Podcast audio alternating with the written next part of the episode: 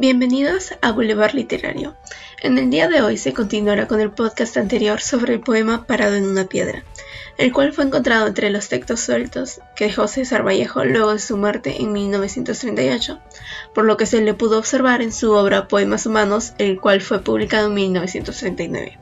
Además, también se continuará con la línea de indagación planteada la última vez, la cual es las situaciones de pobreza que desarrollaron el sentimiento socialista de César Vallejo, el camino al Vallejo socialista. Esto se mencionó anteriormente con que se puede relacionar debido a que en este caso la situación de pobreza sería de un trabajador desempleado que se vio afectada o que afectó en su viaje de la vida desarrollando así sus sentimientos socialistas.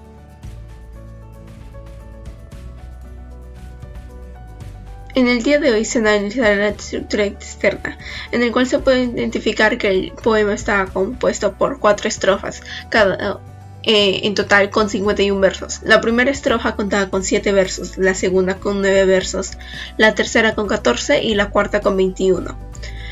También se puede observar que el verso más corto contaba con 3 sílabas, mientras que el verso más largo con 20 sílabas. También, por otra parte, se encontró que el poema no cuenta ni con dedicatoria ni con epígrafe.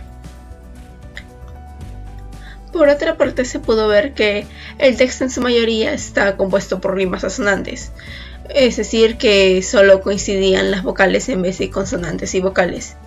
Algunos ejemplos de esto son rehusada comparada en la tercera estrofa, también laureles con móviles en la cuarta estrofa, paro con pasos en la cuarta estrofa. A partir de la cuarta estrofa se pudo observar que los versos tenían comienzos similares. Por ejemplo, del segundo al quinto verso de la cuarta estrofa empiezan con las palabras paradas o parados o parada. Además, luego se ve que pueden llegar a empezar de manera similar con que, como, y con la palabra y. A lo largo del poema se puede observar que está formado como un monólogo. Por momentos de ser primera persona pasa a ser tercera persona.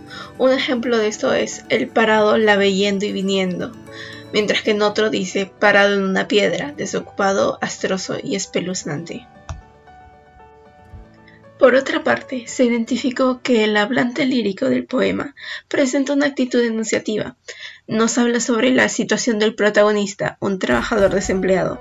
Además, habla con sentimientos de desesperación por la situación en la que se encuentra el personaje, al no poder hacer algo para que éste pueda salir de dicha situación. A lo largo del poema se pueden observar exclamaciones, pero las exclamaciones se observan principalmente en la cuarta estrofa del poema, con tal de mostrar que la presión que, siente, que se siente va aumentando debido a que aún no se encuentra una solución para el desempleo o la inactividad. Por ejemplo, cómo clava el relámpago su fuerza sin cabeza en su cabeza, y los que hacen abajo entonces, ¡ay! Por otra parte, se, se pudo observar que en el poema el lenguaje que se usa es polisímico, es decir, que se, se llegó a conjugar la realidad objetiva y la subjetiva en un juego que puede llegar a apelar la capacidad interpretativa del lector.